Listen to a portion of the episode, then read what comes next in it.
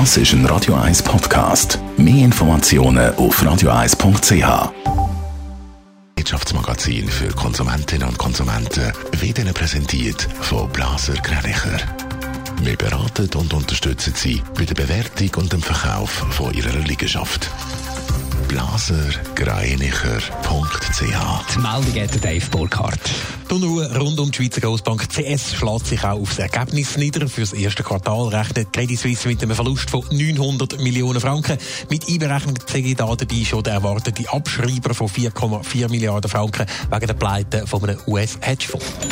Die Schweizer Börse dürfte nach der Ostern im Plus in die neue Woche starten. Laut den vorbörslichen Daten von Julius Bär steht der SMI bei Börsenstart 0,8% im Plus bei 11.204 Punkten. Von den einzelnen Titeln kann ausgerechnet CS am meisten zulegen, und zwar um 3%. Der Berner Energiekonzern BKW baut sein Geschäft in der Westschweiz aus. BKW kauft Duvoisin Group Gruppe, das Unternehmen mit Sitz in Sion und 200 Angestellten ist spezialisiert auf den Fahrleitungsbau für Bahninfrastrukturen. Ein Preis für die Übernahme nennt BKW nicht.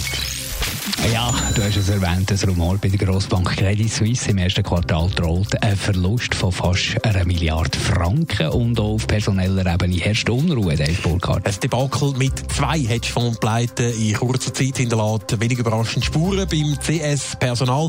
So müssen äh, offenbar der Investmentbankchef, der Brian Chin, und die Risiko- und Compliance-Chefin Lara Warner jetzt gehen. Das teilt die Bank heute Morgen mit. Hintergrund ist zum einen die Pleite vom Hedgefonds Greensill vor wenigen Wochen, wo CS bis zu 3 Milliarden Franken könnte kosten. Zum anderen dann ein US-Hedgefonds, der seine Zahlungen an CS seit letzter Woche nicht mehr nachkommt, wie die Bank mitteilt hat. CS selber hat nicht bekannt gegeben, um welchen Hedgefonds dass es sich das mal handelt.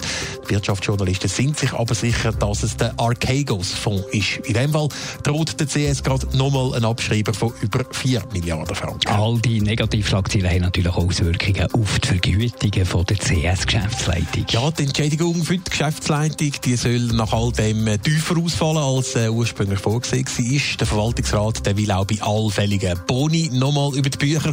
Der Vorschlag an die Generalversammlung ist darum für das erste Mal zurückgezogen worden. Und auch der abtretende CS-Präsident, Urs Rohner, soll eine tiefere Entlöhnung bekommen.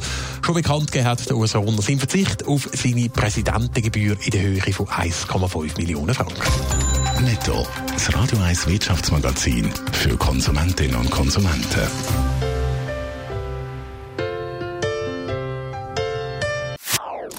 Das ist ein Radio 1 Podcast. Mehr Informationen auf radio1.ch.